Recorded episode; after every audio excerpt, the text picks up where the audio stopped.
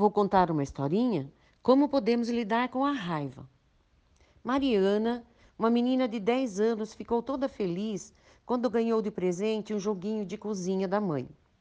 No dia seguinte, a amiguinha Júlia veio bem cedo convidá-la para brincar. Mariana não podia, porque ia sair com a mãe. Então Júlia lhe pediu que emprestasse o joguinho para que ela pudesse brincar sozinha na garagem do prédio. Mariana não queria emprestar, mas a amiga insistiu muito ela acabou concordando, fazendo questão de demonstrar todo o ciúme por aquele brinquedo tão especial e novinho. Ao retornar, encontrou o joguinho no chão, todo quebrado, faltando peças. Chorando e toda nervosa, Mariana desabafou. Está vendo, mamãe, o que a Júlia fez comigo? Emprestei o meu brinquedo, ela estragou tudo e ainda o deixou jogado no chão. Totalmente descontrolada, Mariana queria, porque queria, ir ao apartamento de Júlia pedir explicações. Mas a mãe, com muito carinho, falou: Filhinha, lembra-se daquele dia quando você saiu com seu sapatinho novo, todo branquinho, e passando por um carro, ele espirrou lama nele? Ao chegar em casa, você queria lavar imediatamente aquela sujeira, mas a vovó não deixou, porque a vovó lembrou que quando o barro seca, fica mais fácil de limpar. Ela falou que era para deixar o barro secar primeiro, não foi, mamãe? Sim, foi o que a vovó nos ensinou. Pois é, minha filha, com a raiva é a mesma coisa. Deixa a raiva secar primeiro. Depois fica bem mais fácil remover, tirar tudo.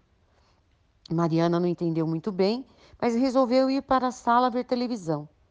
Logo depois, alguém tocou a campainha. Era a Júlia, sua amiguinha, toda sem graça, com um embrulho na mão. Sem que houvesse tempo para qualquer pergunta, ela foi falando: Mariana, sabe aquele menino mal da outra rua que fica correndo atrás da gente? Ele veio querendo brincar comigo e eu não deixei. Aí ele ficou bravo, muito bravo, e estragou o brinquedo que você havia me emprestado. Quando eu contei para minha mamãe, ela ficou preocupada e foi correndo comprar outro brinquedo igualzinho para você. Espero que você não fique com raiva de mim. Como não foi a minha culpa. Não tem problema, disse Mariana. Minha raiva já secou. E tomando a sua coleguinha pela mão, levou-a para o quarto para brincarem. A raiva, no estágio evolutivo, quando sentimos a raiva, o corpo se altera, o coração bate acelerado, o sangue sobe a cabeça, o estômago fica embrulhado e algumas vezes dá vontade até de chorar.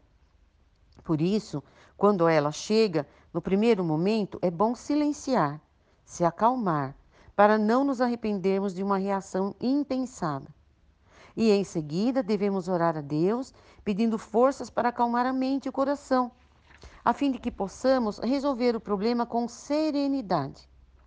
Se alguém nos ofendeu, é indispensável usar o perdão, porque o perdão liberta e devolve a paz ao coração. Devemos procurar aquele que nos ofendeu e tentarmos uma reconciliação, lembrando que Jesus sempre nos convida à fraternidade e à concórdia e à união.